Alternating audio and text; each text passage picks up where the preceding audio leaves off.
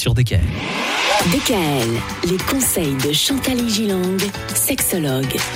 Nouvelle semaine avec vous, Chantal. On va s'intéresser cette semaine aux troubles sexuels féminins, puisque la semaine dernière, nous avons parlé des hommes, des chroniques que vous pouvez d'ailleurs écouter dès maintenant en podcast sur le site de la radio.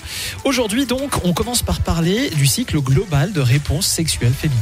Oui, Michael, parce que d'abord, on ne veut pas faire de jalouse, hein, il faut qu'on parle de ces dames. Évidemment. Le cycle sexuel des femmes diverge par rapport à celui des hommes.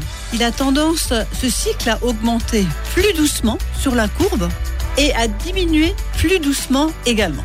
C'est pas pareil. hein. Un peu comme quand on chauffe euh, de l'eau pour une femme.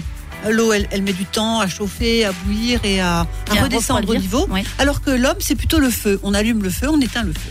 L'avant, avant, avant, avant, avant de la relation. Non, non, je bégaye pas. la- Les de six toute semaines la qui précèdent. semaine. Voilà, de toute la semaine, de tout le mois, voire des vacances précédentes, est très important pour une influence Ah sur ouais. la sexualité. Voilà. Ah bah, dis donc. Hein, tu te souviens les vacances qu'on a eues là et ce que tu as dit quand ta mère était là hein Si par exemple elle s'est disputée la veille ou le matin, elle n'aura pas de désir, contrairement à l'homme qui est davantage génital. hein. Généralement, elle, elle aime les préliminaires longs. Avant la pénétration, donc je fais vite le cycle, elle devra être lubrifiée et dilatée pour ne pas avoir de douleur ou d'irritation.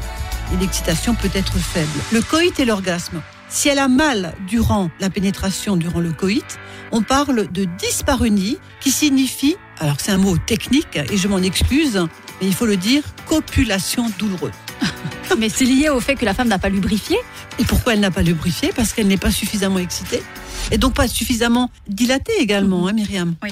Et enfin, nous parlerons du final et cette période réfractaire. Les femmes aiment davantage prendre du temps, traîner au lit après l'amour et profiter de cet instant. Et on verra si elles ont tort ou raison.